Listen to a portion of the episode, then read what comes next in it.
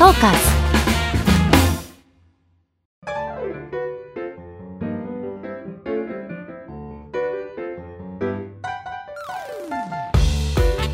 さあ始まりました。宮地美穂の聞き耳。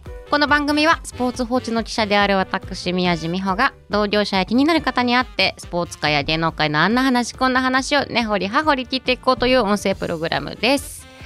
えー私あの放置新聞の、えー文化社会部で記者をしております。えーあの前回に引き続きあのうちの会社の編集局デジタル編集部の加藤博さんにお越しいただいております。はい、よろしくお願いします。はい、あの加藤さんあのもう早速なんですけど、うんあ YouTube 何なんですか？あ、そうです。あのね、はい今ね、去年からあのまあ会社のお指令で、えー放置プロ野球チャンネルっていうね、YouTube のチャンネルをお始めまして、ようやくね軌道に乗ってきました。あれさああのやっぱりほら動画はね、えーやっぱりテレビ局さんとか専門家の方がいてねやっぱりこう新聞社の人間がなかなかこうあの中で戦っていくのは大変だなっていうのがうん。1年間の実感だったんですよ。なかなか再生回数が伸びない、えーあるいはチャンネル登録者数がねなかなか苦戦してる。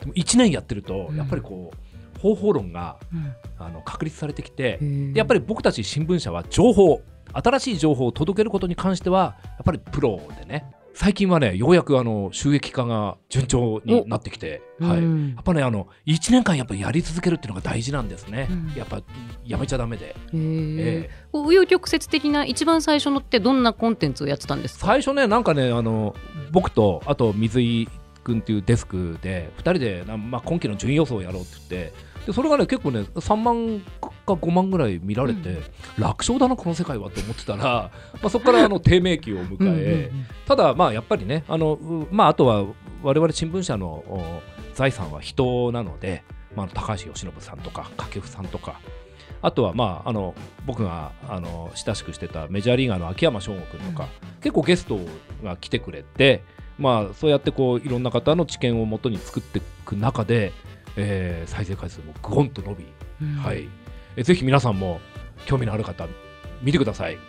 はい、はい。週2、3回更新してる。あそうですよね、ええ。いや本当にめちゃくちゃ更新してて、はい。なんかいいないないなと思ったらあの YouTube 撮ってらっしゃるみたいな感じで。社内にねスタジオが今ねできて、はい。そうなんです。そう、そうなんですよね。でやっぱりねあのこう全部可視化されるんですよね。あの見てる層とかも20代後半とかが一番ホットゾーンだったりするんえですよ、これってあのなかなかスポーツ新聞がリーチできないそうですね。層だはいったんでね、うん。あのこの人たちにあの放置ブランドを届けられるっていうのはいいなとか、ええ。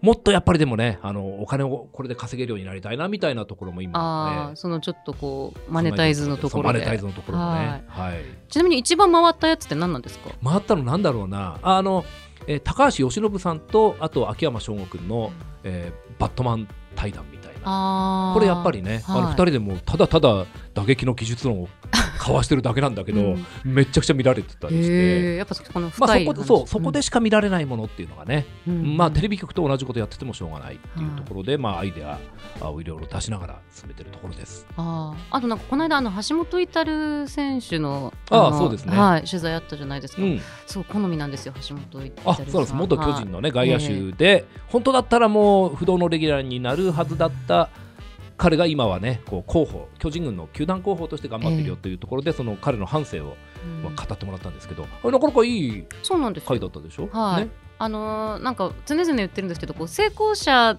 だけがスポーツじゃなかったりとかして、うん。なんかみ道をこう途中でこう諦めざるを得なかったりとか、第二の人生に思いを馳せたりとかするのもスポーツだと思うのそうでですね。うん。そういう意味では宮地あれかもしれないね。スポーツ新聞というのはどうしても成功者のお話が多いけれども、その裏にはそうでなかった人たちがねたくさんいて涙と汗の物語が隠れてるのかもしれないですね。はい、えそう別にあの橋本さんが成功してないってわけじゃなくてめちゃくちゃめちゃくちゃ成功者えなんだけど、でも本当になんかやっぱりこう、はい。あのいろんな方のお姿を通じて、はい。スポーツっていうのを改めてこう再確認させていただくうん。YouTube コンテンツですので、はい。あの本当に興味がある方は検索はい、してご覧に、はいぜひ皆さんご覧ください。はい。それではこの後加藤さんからのお話に聞き耳を立てたいと思います。トーカそれではスポーツ報知デジタル編集部デスクの加藤博さんにお話を伺っていきます。はい。えー最初のテーマはアスリートのいい話。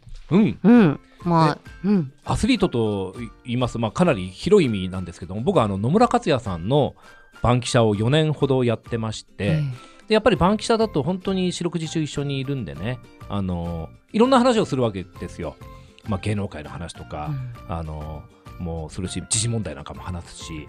そんな中でまあ僕がちょっと彼女ができないんですみたいな、まあ、恋愛の話になったんですね。で監督なりに必勝哲学をいろいろ教えてくれてまず「お前ね推しの一手だぞ」っつって女性っていうのは好きって言われてるとうん。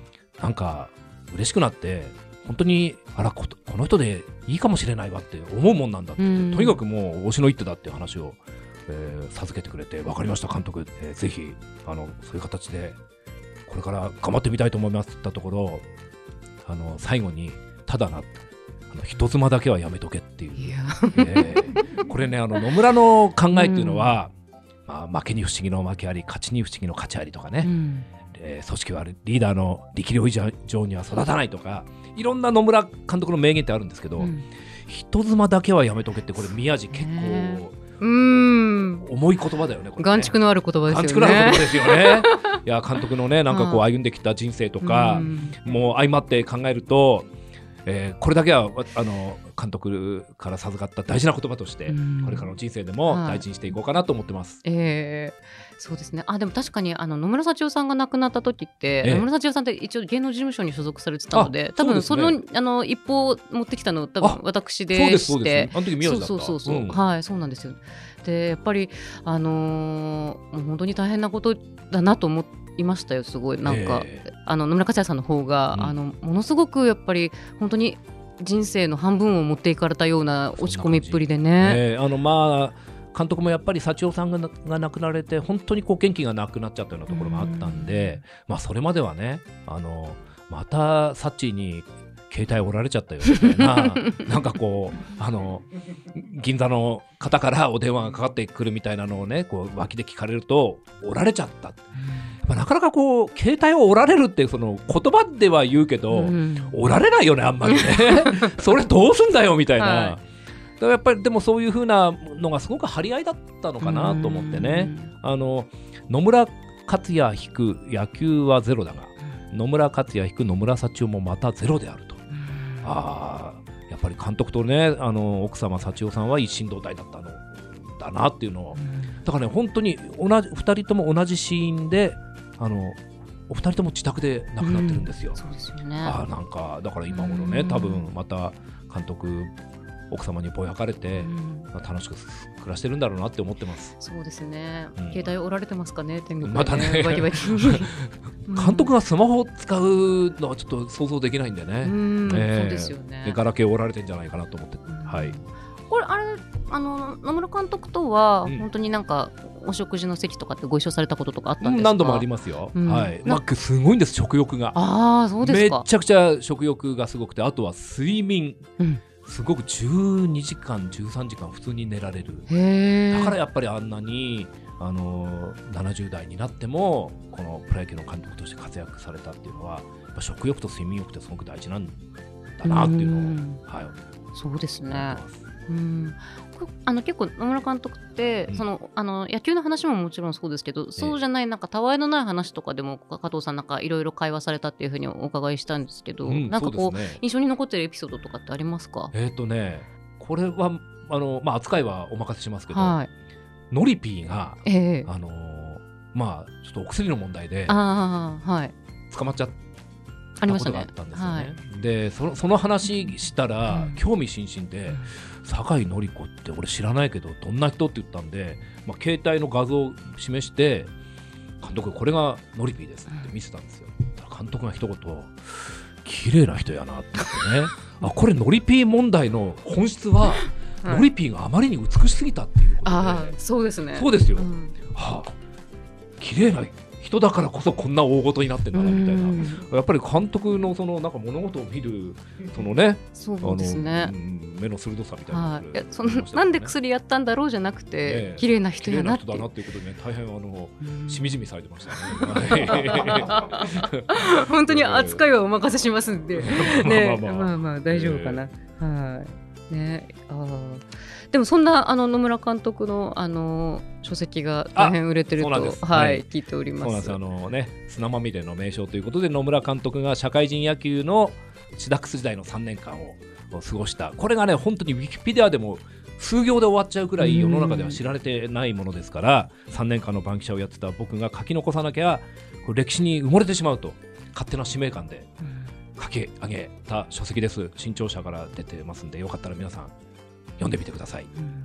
そうあのシダックス時代ってすごいあの刺激的で面白いんだなっていうのをすごい加藤さんの本からね。ねそれなんでみんなね、まあまあ、それ、そうなんですね、あんまりこうメディアもそんなに来てなかったんで、まあ、あの行くと私一人の時もあったので、まあ、当時の思い出話をもうすべて書き残したいな、歴史にしたいなと思ってね、書いたんだけどね。そうあのええ。だってプロ野球の取材って、まあ、あのある意味こう全てがお膳立てされた、うん。あのすごくいい環境だけどはい。その本当に当時のシダックスの、ね、球場とかってもう本当吹きさらしのグラウンドみたいな感じですよね。リトルリーグの子たちが使うようなね、うん。グラウンドで、でもそれでも監督はもう砂ぼこりで顔面がもう真っ黒になりながら、うん。必死にあの指導に当たってた姿っていうのはね、いろんな人に知ってほしいなと思って書きました。はいね、あのぜひ本当に手に取ってあの見られたらという感じでございます。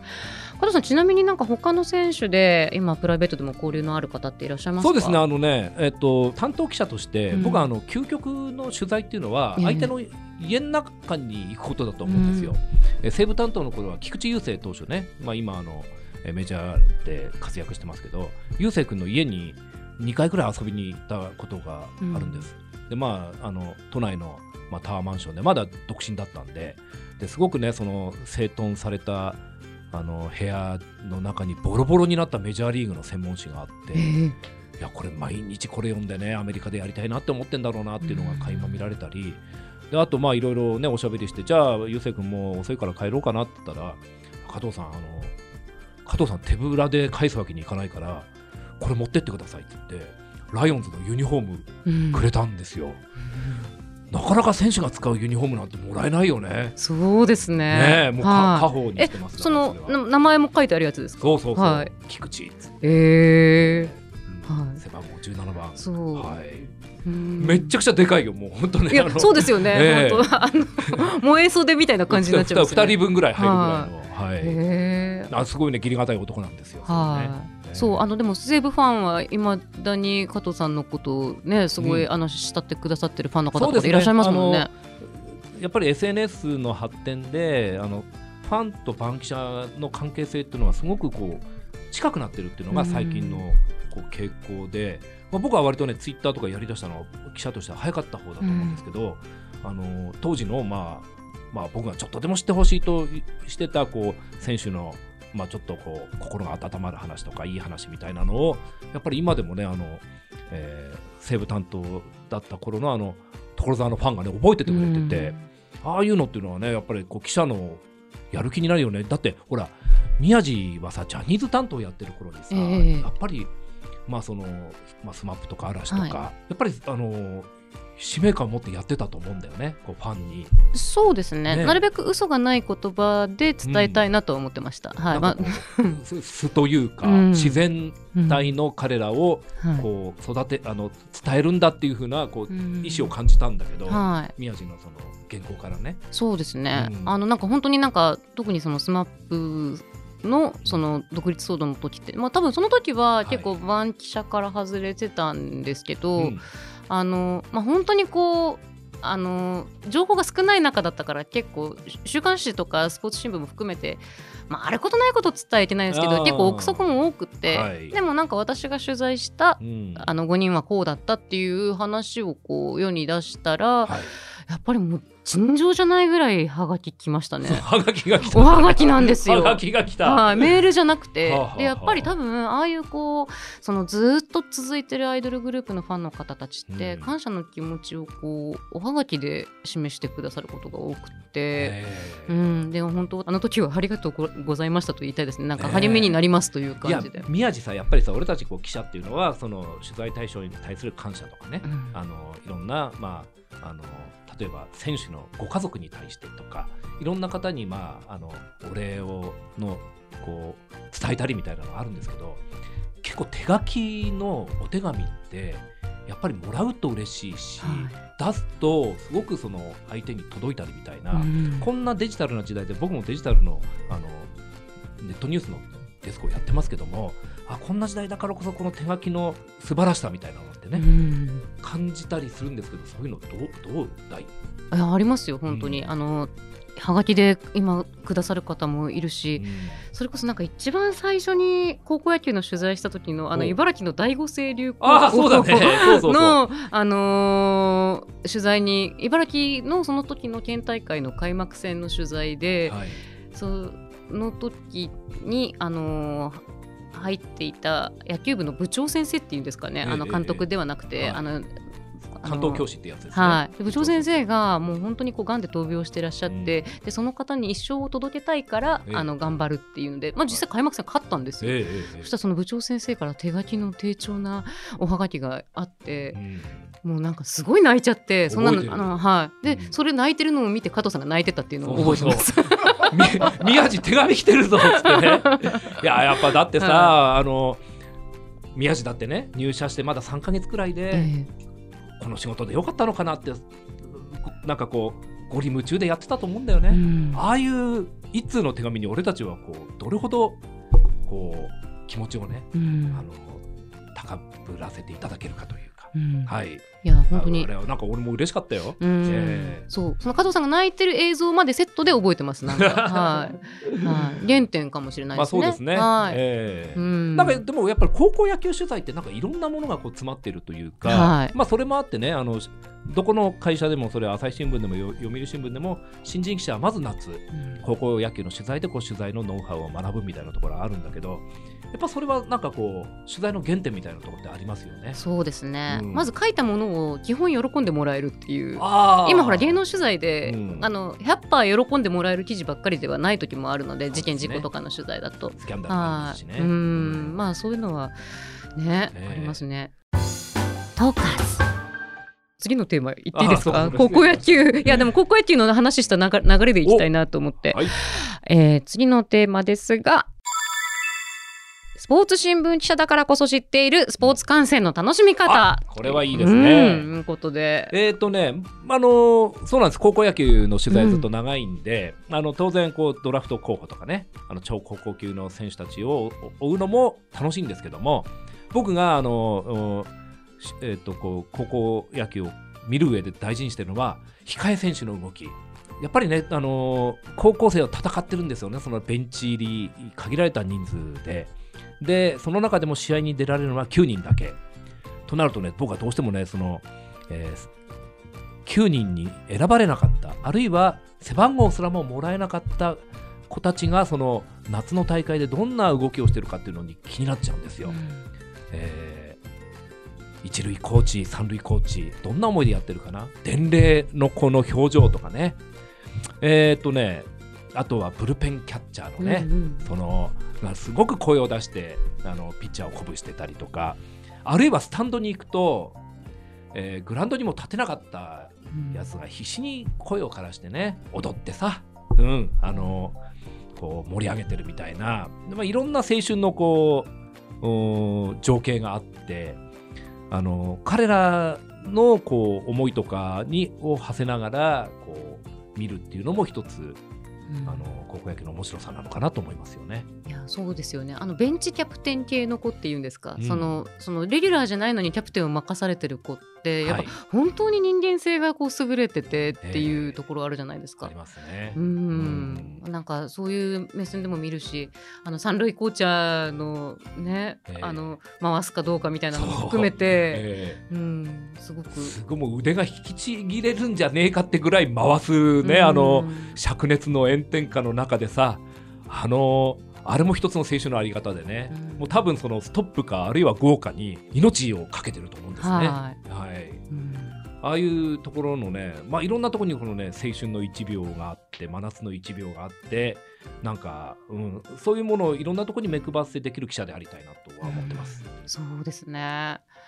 あの C 和歌山のなんか7年前に C 和歌山で、はい。あのノーアウト一三塁であのホームに投げるべきところをファーストに投げちゃったあー。セカンドの子いたじゃないですか。山根選手って、はい。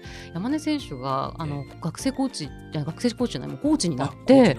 そう選抜に帰ってきたのとか超胸熱だなと思って。胸熱ですね。はい。あでも野球を捨てなかったんだね、うん。あんな辛い思いをしていろんなメディアからね、ええ。そんな判断するなんて何を何をやってんだよみたいな感じだったんだけど、うんずっと野球に真摯に立ち向かってたんですね。うん、いやなんかそういうふうにこうあの毎年見てるからこう歴史とともにはい。見るその大会、こんその大会はその子たちにとっての大会だけどそのええいろんな関わる人にとっての大会でもあるっていう目線でもちょっと高校野球は見ますね。僕なんかあの新人の記者だった時がね2003年で、まあ、あの選抜高校野球を取材した時のエースがね、まあ、冒頭でサヨナラ負けをしちゃったんですけどそれはもうやっぱり泣きながら情感たっぷりにその、うん、敗北を書いたんだよね。うん。でその方が結婚するってなった時に、えあの連絡が来て加藤さんあの結婚式で乾杯の温度をやってくださいって言われて。うん。はい、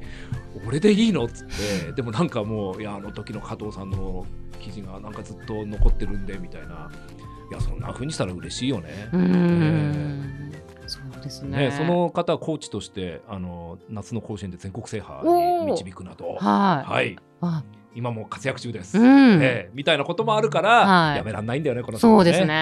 ええはい。そうあの今年放置新聞は6月に150周年を迎えましてお。150年分の記事資料があるので本当にこうね過去を遡ってみるっていう楽しみ方もありますよね。ええ。うん。また昔の新聞って面白いんだよね。面白いですね。面白いんですよ。や本当今では使わないような表現、まあ一行目からいやはや恐れ入りましたみたいな 感じでその先発ピッチャーのあのあー口頭を称えるやつとか、多分今ねあのそういう書き出しやってきたら削ると思う。そうもう バッサリくるじゃないですか。そう。だからなんかやっぱり歴史を感じあてれそうですね。はい、まあ多分あのこれからも変わっていくんでしょうねそういう意味で。はね、うん。あの我々の表現っていうのは。はい。ただなんかこうあの時代にまああのあったうん。あのアップデートされた形でこうあの世の中の一番面白いことには敏感でありたいというかなんかそれはもう私も48なんですけども、あの腰の軽いあのおっちゃんでありたいなみたいな、うん。この仕事についている以上は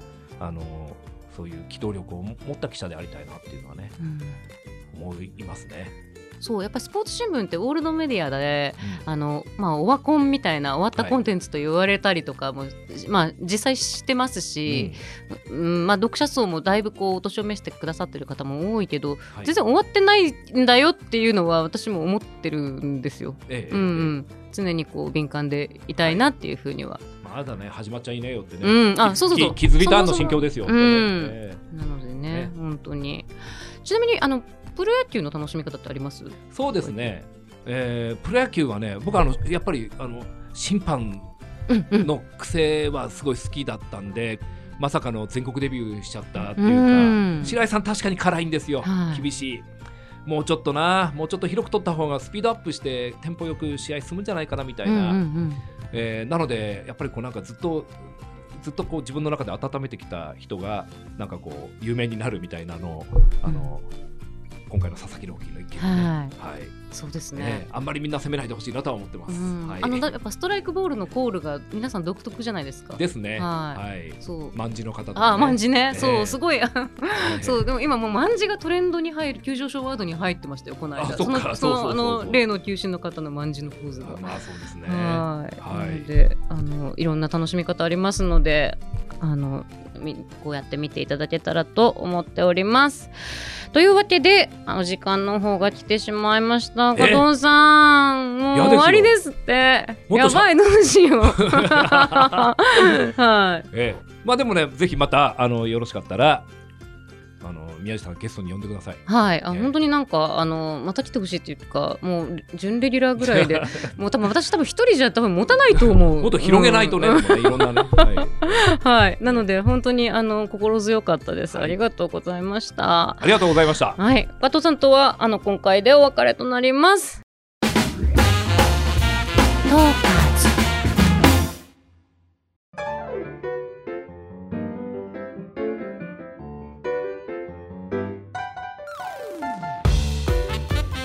えー、というわけで宮地美穂の聞き耳。次回の更新をお楽しみに。それではまたお会いしましょう。